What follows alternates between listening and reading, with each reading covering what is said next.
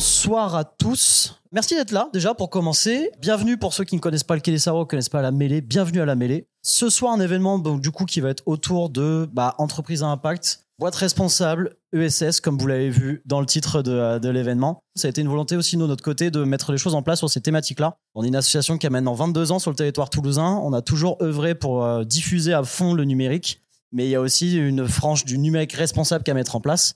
C'est quelque chose qu'on n'a pas déclaré comme ça le mois dernier. Ça fait deux ans maintenant qu'on réfléchit à ces aspects-là. Euh, mais voilà, c'est partie un peu des nouvelles thématiques qu'on voulait euh, explorer avec la mêlée. On est un peu comme la plupart d'entre vous dans cette salle. On essaye d'avancer au quotidien, on essaye de s'améliorer au quotidien. Et pour diffuser bons arguments, on a décidé d'inviter des gens avec nous. Et c'était un peu l'événement de ce soir, était vraiment pour ça. Donc c'est pour ça qu'on a eu euh, un partenariat de co-organisation avec Nubo, qu'on a eu aussi des partenaires de visibilité qui ont été la French Tech, qui ont été Première Brique et qui ont été l'IoT Valley, que je remercie.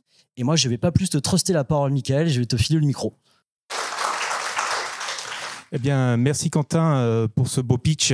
Donc ce soir, on reçoit Adrien Ramirez de Belleville, Thierry Merchiol, qui est un entrepreneur et investisseur engagé, qui euh, s'occupe de Nubo et de Oxide, et aussi Claire Landa, coordinatrice du pôle accompagnement chez France Active MPA. Donc ces personnes vont venir se joindre à moi. Je vais animer justement cette soirée un petit peu en posant des questions, parce que j'ai fait des recherches et j'ai trouvé une véritable jungle de termes euh, RSE, ESS, ESUS. C'est vraiment c'est difficile à comprendre, c'est difficile de s'orienter dedans.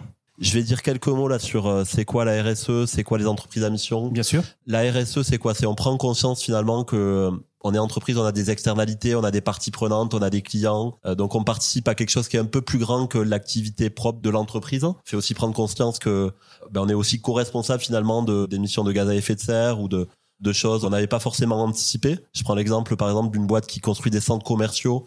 Ben, ils vont s'apercevoir quand ils feront leur bilan euh, de gaz à effet de serre que finalement la, la pollution c'est pas tellement la construction, c'est beaucoup les, les gens qui viennent en voiture dans les centres commerciaux. Donc il y a ce type de constats qui sont faits. Face à ces constats, on se dit ben on va peut-être pas rester immobile, on va essayer de devenir entreprise à mission, voire entreprise solidaire d'utilité sociale.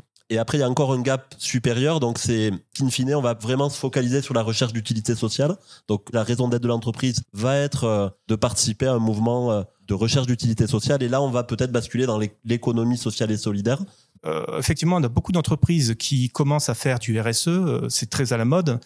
Comment elles peuvent justement passer au RSE et changer peut-être même leur modèle d'affaires sans tomber dans le greenwashing ou le washing en fait en général? Être, être une entreprise responsable, à mon avis, aujourd'hui, c'est absolument indispensable. Ces entreprises qu'on accompagne chez Nubo, qui sont des startups hein, qui démarrent leur activité, elles rencontrent trois écueils. Alors, elles en rencontrent beaucoup, mais trois notamment, qui, euh, qui sont de plus en plus flagrantes et qui nécessitent d'avoir une stratégie d'entreprise responsable sous peine de ne pas décoller, voire de mourir. Première attente, c'est recruter des collaborateurs, et notamment des jeunes collaborateurs quand les boîtes qu'on accompagne chez Nubo euh, recrutent, les premières questions, c'est euh, est-ce que euh, le job que tu me proposes a du sens? Combien de jours de télétravail? Est-ce que c'est la semaine des quatre jours? Donc déjà, du sens. On ne parle pas de responsabilité, on parle de sens. deuxième point, c'est le financement. Aujourd'hui, dans tout, acteur du financement, que ce soit les collectivités territoriales, des particuliers, l'État, oui, l'État, l'Europe, demande maintenant dans les dossiers d'avoir une stratégie environnementale, sociale et euh, de gouvernance. Et c'est complètement obligatoire. Et puis le troisième point, c'est de faire du business. Euh, nous, on a accompagné une société qui euh, est allée chez Danone et Danone a dit OK, c'est bon, on fait le contrat avec vous, c'est bon, on signe. Mais pour signer, il fallait passer par l'acheteur et l'acheteur a dit vous me ferez passer votre bilan carbone. Et la start-up a dit mais je n'ai pas de bilan carbone. Ah, vous n'avez pas de bilan carbone ben donc vous ne serez pas notre fournisseur. Pour faire du business aujourd'hui, au-delà, je dirais, au-delà du ressenti des dirigeants, il faut impérativement que l'entreprise assume ses responsabilités et les affiche. Merci beaucoup. Euh, j'avais une question peut-être un peu à clair. C'est comment ces entreprises font pour rester authentiques et transparentes au niveau de leur communication et de leurs actions, euh, justement par rapport à leur engagement au niveau euh, social et sociétal aussi? Alors, est-ce que vous me permettez de faire un petit détour par l'histoire de l'économie sociale et solidaire? Euh, je me disais que ça peut être intéressant quand même de revenir pour dire que c'est un mouvement quand même historique, hein, euh, qui est né au fin 19e siècle, à la, au, moment de la révolution industrielle, où on se rend compte que cette économie, ce développement industriel a des externalités négatives. Hein notamment, on parlait pas d'environnement à l'époque, hein, mais notamment au niveau des conditions sociales de travail, euh, au niveau de euh, de la ben, répartition de la richesse dans la production hein, d'une entreprise. Et donc il y a tout un tas euh, d'individus qui se sont dit, ben en fait nous on conteste cette manière-là euh, d'évolution économique euh, industrielle et on, on, veut se réapproprier notre outil de travail et on veut aussi sécuriser nos conditions de travail. Et donc on crée tout un tas d'initiatives qu'on appelle économie solidaire, un peu en se disant l'économie sociale elle est sympa mais elle, elle est un peu rentrée dans le rang et nous on veut réaffirmer notre contestation. Et depuis, on va dire une dizaine d'années, dans l'économie sociale et solidaire, en fait, c'est c'est le projet qui a envie de résoudre un problème social ou environnemental. La différence peut-être avec la RSE où on a une activité commerciale avec euh, le but c'est de vendre quelque chose, mais et on se dit on va faire attention à nos externalités positives et négatives. Voilà. Donc je sais plus quelle était la question. Mais après c'est la phase d'après, c'est justement c'est une fois. Comment on garde cette authenticité Comment on l'a gardée Souvent, on est face à des gens quand même qui ont une conscience politique en se disant, en fait, je veux agir sur le monde qui m'entoure et je suis pour la plupart souvent affecté par une situation, soit sociale, soit du handicap, soit de la culture, soit et du coup en fait c'est des, j'ai presque dire des vocations quand même. Hein. Nous on est face à des gens, mais comme beaucoup d'entrepreneurs aussi, hein, mais on est face à des passionnés sur, qui sont experts d'un sujet. Là c'est le foncier et la revitalisation, mais les entrepreneurs sociaux ce sont des gens qui se disent il y a un problème de société, je vais utiliser l'entrepreneuriat pour le résoudre. D'accord. Ben justement, j'avais peut-être une question pour Adrien. Donc, tu dois apporter aussi des preuves sur le plan économique et sur le plan social aussi. Donc, vous, vous appliquez des mesures. Vous, comment vous apportez ces preuves-là, justement? Donc quand on fait de l'immobilier, ben, effectivement, il y a pas mal de, responsabilités qui pèsent sur le propriétaire immobilier, puisque c'est le rôle qu'on veut nous euh, prendre et, défendre. Je prends quelques exemples. Je, je sais pas si dans la salle vous savez, par exemple, combien de logements on produit tous les ans. Je sais pas s'il y en a qui savent. Euh, je, je vois pas de main se lever, mais entre 3 et 400 000 logements par an. Je sais pas si vous savez du coup combien de logements vacants il y a en France hein, face à ce chiffre. Il y a plus de 3 millions de logements vacants. Voilà. Donc il y a ces trucs-là qui sont un peu bizarres. On continue à faire 300 000 logements par an, mais il y a quand même 3 millions de, logements vacants. On s'est dit, ben, ce qu'on va nous faire, ce qu'on va essayer de faire, c'est plutôt de réhabiliter les logements vacants et pas construire des logements neufs. Je prends aussi le sujet de, l'activité commerciale. Je sais pas si certains d'entre vous euh, ont vécu à un moment donné dans des petites villes, dans des villes moyennes, dans des villages. Euh, je pense que si c'est le cas, vous avez certainement vu des, vitrines fermées, des, commerces vides en pied d'immeuble. Face à ça, on voit aussi des zones commerciales continuer à se développer. On voit des, terrains euh, agricoles se faire euh, largement artificialiser. Donc, c'est quoi être responsable face à ces constats-là? Ben, C'est essayer de trouver les solutions pour réactiver les, commerces de, de centre-ville parce que c'est aussi des territoires qu'on aime et, et, auxquels on est attaché. Donc, pour moi, les preuves, elles vont se matérialiser finalement plutôt dans les actions qu'on va produire. Je pense que c'est ça la responsabilité. D'accord, merci beaucoup. Donc, euh, je suppose que les entreprises qui existent depuis longtemps et qui veulent perdurer sont obligées quelque part de devenir plus, plus responsables. Oui, elles vont perdre leur talent, elles vont perdre leur financement, elles vont perdre leurs clients. Donc, euh, voilà, ça fait beaucoup. Du coup, euh, s'ils ne se sentent pas responsables dans l'âme, ils doivent le devenir. Ce qui est euh, un mal nécessaire, mais enfin, mais c'est c'est quand même quelque chose, c'est une bonne chose. Claire, est-ce que tu vois justement parmi les entreprises que tu accompagnes justement ce mouvement-là de départ euh, de personnes qui cherchent du sens dans leur travail, de fuite de talent euh, alors nous, ce qu'on peut constater, alors sur l'incubateur notamment, où on fait des appels à projets tous, tous les ans, on avait, alors on a une trentaine de candidatures par an à peu près pour une dizaine de places. Et on avait en gros dans les premières promos des euh, porteurs de projets, alors soit qui avaient déjà euh, entrepris dans l'économie sociale et solidaire, soit qui étaient quand même sans, déjà dans le réseau en gros, enfin déjà militants quoi, hein, et qui se disaient bah allez je tente, je tente le truc. Euh. Et depuis clairement 3-4 ans, ça a bien évolué sur effectivement beaucoup de personnes en reconversion professionnelle euh, et qui euh, se disent ben en fait euh, j'ai envie de redonner du sens ou alors ça fait longtemps que ce projet je l'ai dans la tête. Mais je pense que l'effet confinement a eu un effet aussi important aussi hein, dans nos domaines hein, de, pour la reconversion. Mais nous on le constate oui. Mais en tout cas pour la pour la question de, de, de des enjeux sociétaux de l'entrepreneuriat responsable complètement merci. Donc Adrien, euh, toi aussi, euh, tu dois voir ça, tu dois essayer d'embaucher des talents. Je suppose que dans ton secteur, euh, il y en a beaucoup qui doivent se poser des questions aussi euh, sur euh, ben, la valeur de ce qu'ils font, la valeur réelle, l'utilité sociale, mais aussi tu dois être confronté aussi aux problèmes écologiques par exemple de l'atténuation, bien entendu, mais aussi l'adaptation. Et comment justement vous mettez en avant euh, des nouveaux projets, des nouveaux programmes d'adaptation et d'atténuation au changement climatique dans la partie immobilière? Nous, on est submergé de, CV. On a, on a beaucoup, beaucoup de demandes et peu de postes. Donc, euh, on sent vraiment qu'il y a une vraie euh, appétence euh, pour des projets d'utilité sociale. Bon, on est plutôt content. Du coup, on a, on a une super équipe et ça, c'est assez incroyable. Et quand même, quand on creuse un peu, on sent aussi qu'il y a des gens qui sont, pour ceux où ça va, on va dire frustrés, pour ceux où ça va pas tirailler dans leur activité actuelle. Nous, on travaille beaucoup avec des, des promoteurs immobiliers euh, ceux qui construisent là encore des bureaux alors que en ce moment euh, tout le monde travaille à peu près la moitié de la semaine chez lui. Ils se demandent un peu pourquoi ils font ça. Donc il y a des gens qui sont un peu en, en train de s'interroger sur euh, quoi finalement ils se lèvent tous les matins. Je reviens un peu sur cette notion de bon sens. Alors il y a un projet dont on pourra aussi parler peut-être plus longuement. C'est la halle de la cartoucherie à, à Toulouse. Je sais pas si certains connaissent un peu notre projet. Ça par exemple c'est un, un lieu, c'est une friche. Hein, à la base c'est une friche militaire. Là, il y a eu une opportunité. À la base, la ville voulait faire plein de restaurants. C'était intéressant, euh, puisque effectivement, c'est un secteur qui est pas très doté euh, euh, en resto. Il n'y a pas beaucoup d'espace de sport, même si là, il y a un fitness park qui a, ouvert il y a pas longtemps. Nous, on s'est dit, voilà, on va pas faire euh, juste des restos, on va pas faire non plus un centre commercial parce que ça nous intéresse pas. On pense qu'il y en a déjà beaucoup, voire trop. Donc, on va essayer de, de mêler plein d'usages. Donc, on a essayer de travailler sur la récupération des eaux pluviales, on a travaillé sur la production d'énergie photovoltaïque, on n'a pas, on est, on n'est pas encore arrivé encore à, à tout finaliser là-dessus, mais on, on veut produire 20% de l'énergie électrique via du solaire et on travaille beaucoup sur la sobriété parce que c'est là où sont les, les meilleures économies. Donc en fait, on met du bon sens dans nos projets. Voilà, donc on essaie de trouver ces solutions pour avancer et pour euh, aussi faire des choses un peu différentes qui, qui en inspireront d'autres. D'accord. Et sur le plan économique, justement, tu en parlais. Je suppose c'est difficile de lier responsabilité sociale et environnementale et aussi euh, retour sur investissement. Peut-être que c'est plus le cas. Comment ça évolue maintenant d'ailleurs euh, cette partie-là?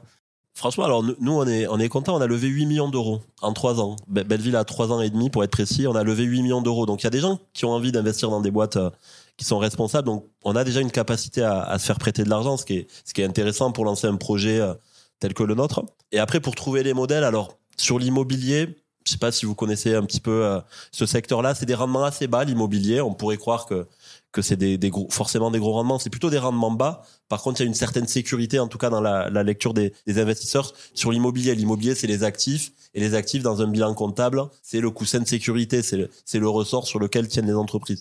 Donc, on a quand même pas mal de, de gens qui, qui, qui partagent les constats qu'on, qu'on fait hein, sur euh, une production immobilière qu'il faut un peu réinterroger, un moment clé aussi post-Covid où où faut faire un peu différemment. Donc jusque-là, on n'a pas eu le problème de euh, soit se financer nous, soit trouver des modèles économiques euh, qui. On a quand même à l'échelle de nos projets immobiliers des subventions aussi d'aide à l'investissement parce que réhabiliter euh, des vieux bâtiments, ça coûte plus cher que d'en construire, ce qui est complètement aberrant, mais c'est le constat qu'on a fait. Et donc, on a euh, aujourd'hui une vraie mobilisation pour recycler les friches. Il y a, il y a, un fonds d'État pour réactiver des locaux d'activité. Il y a un fonds de l'Agence nationale de la cohésion des territoires. Donc, on a réussi à inspirer confiance à, à, des acteurs comme ça institutionnels. Je parlerai aussi, si vous voulez, de la Caisse des dépôts. Et aujourd'hui, voilà, une vraie capacité d'action, tout en ayant euh, absolument en tête notre objectif d'utilité sociale. Merci. Oui, pourquoi croyez-vous que les financeurs, les investisseurs en capital, capital risque, capital développement, euh, demandent maintenant euh, aux, affiliés ou aux boîtes qu'ils veulent financer d'être euh, responsables? Mais parce qu'en fait, ils se sont rendus compte que ces entreprises sont plus rentables. Donc, c'est pas du tout par par choix complètement responsable de leur part. C'est parce qu'en fait, ils gagnent plus d'argent. Pourquoi ils gagnent plus d'argent? Parce que les sociétés, les entreprises euh, qui ont une stratégie ESG euh, et une qui affichent euh, une responsabilité sociétale forte embauchent des gens qui sont plus productifs, plus motivés et sans doute plus pertinents pour faire faire leur job. Oui, ces entreprises donc sont plus productives quelque part.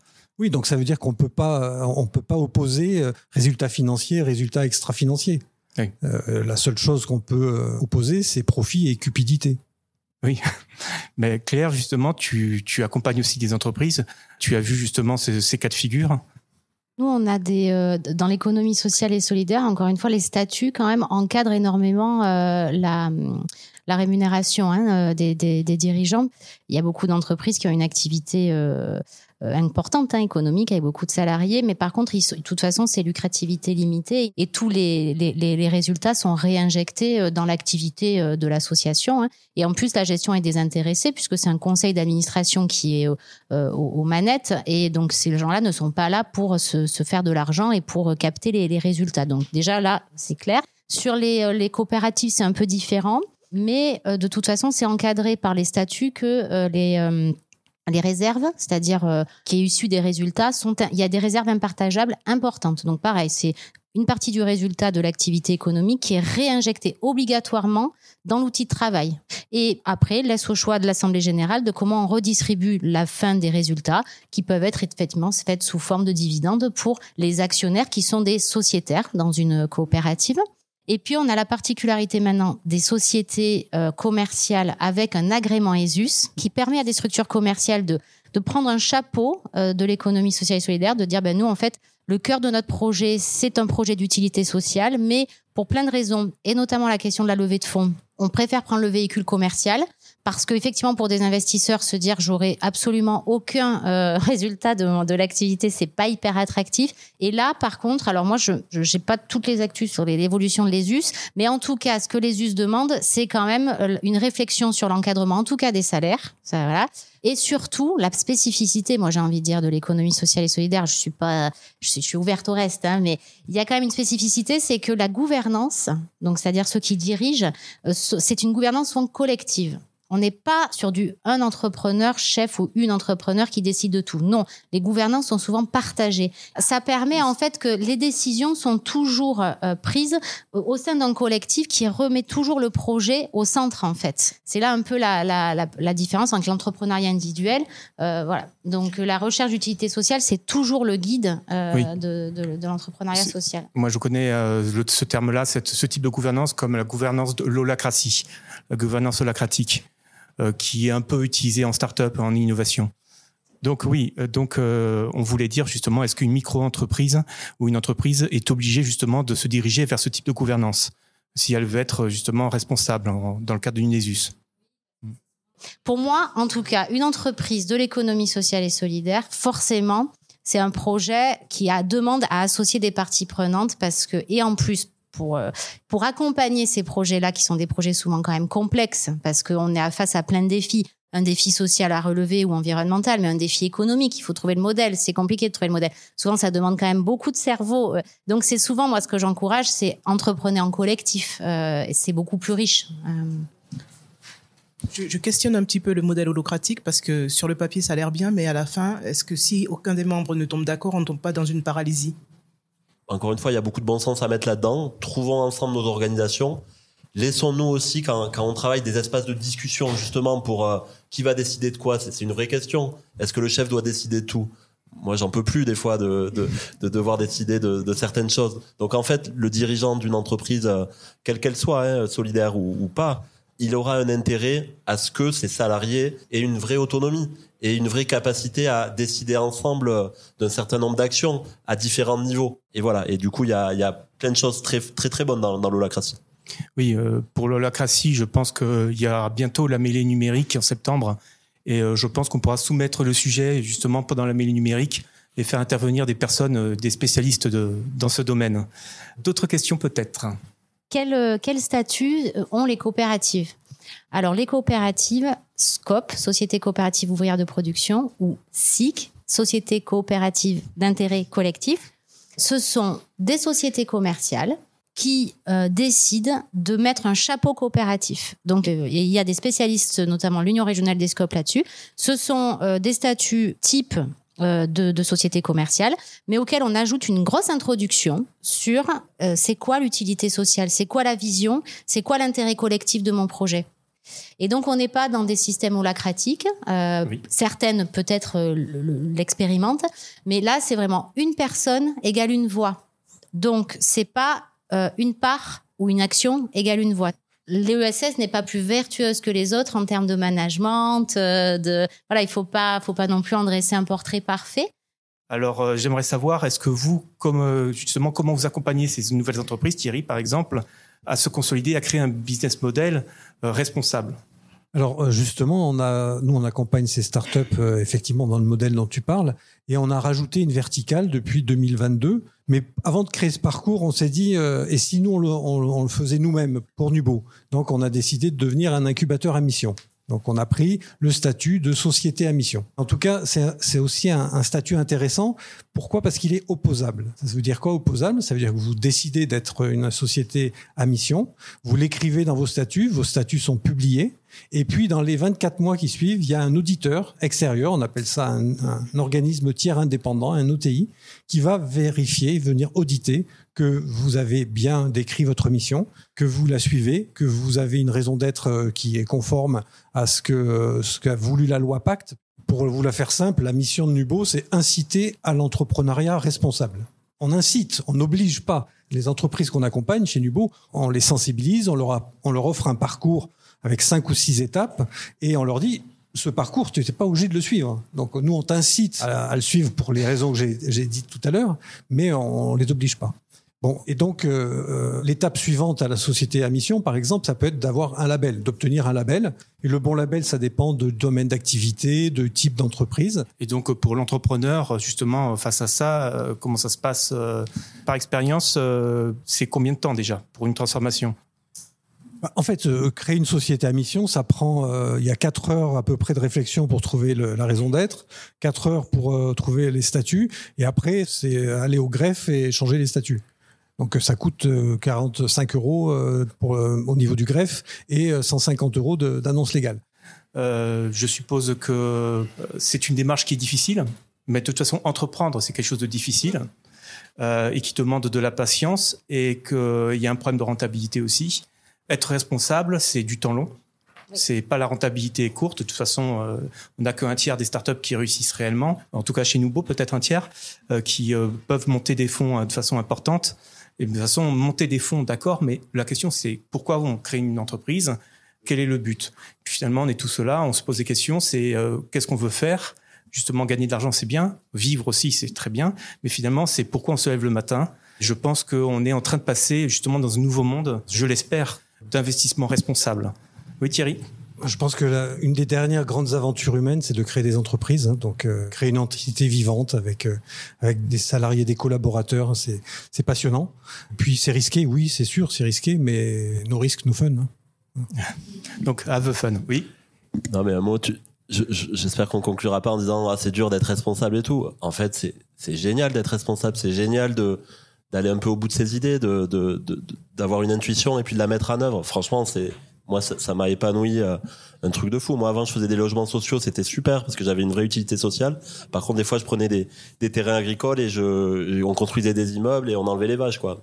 Ça ça, ça a plus lieu d'être. Donc il y a, quand même si vous avez tous au fond de vous un peu une, envie comme ça de, de contribuer à, à quelque chose qui, qui, qui, vous dépasse parce que 95% des entrepreneurs ils sont pas dans la recherche de lucrativité absolument. Je veux dire, on vit pas dans ce monde-là. Il y en a quelques-uns. Alors le problème, c'est que ils sont, ils sont très gros, ils ont beaucoup de capitaux, ceux-là parfois. Ils sont très visibles. Par contre, il y a 95% des entrepreneurs qui sont pas dans, dans ce truc-là. Donc moi, j'invite tout le monde à un jour euh, réfléchir et peut-être se lancer dans l'aventure entrepreneuriale. Tant mieux s'il y a un but, une raison d'être qui est pas justement cette recherche de lucrativité ou qui est pas euh, on va dire lambda, tant mieux si on essaie de contribuer à un nouveau monde, parce que je pense qu'il y a quand même un peu de boulot pour euh, se, se faire le monde là dans lequel on a envie d'habiter dans, dans quelques années et, d'y mettre nos enfants. Je pense qu'il y y a un vrai sujet quand même qui, qui doit tous un peu nous, nous interroger euh, à ce niveau-là. Donc moi je propose qu'on se quitte tous en se disant euh, bah, génial, l'entreprise sociale, c'est pas si compliqué que ça. Effectivement, il y a, y a plein de labels, euh, mais l'administration française, ils savent bien faire ça. Donc, euh, finalement, c'est assez logique. Et puis voilà, partons tous euh, avec envie. Ben, merci beaucoup. Merci.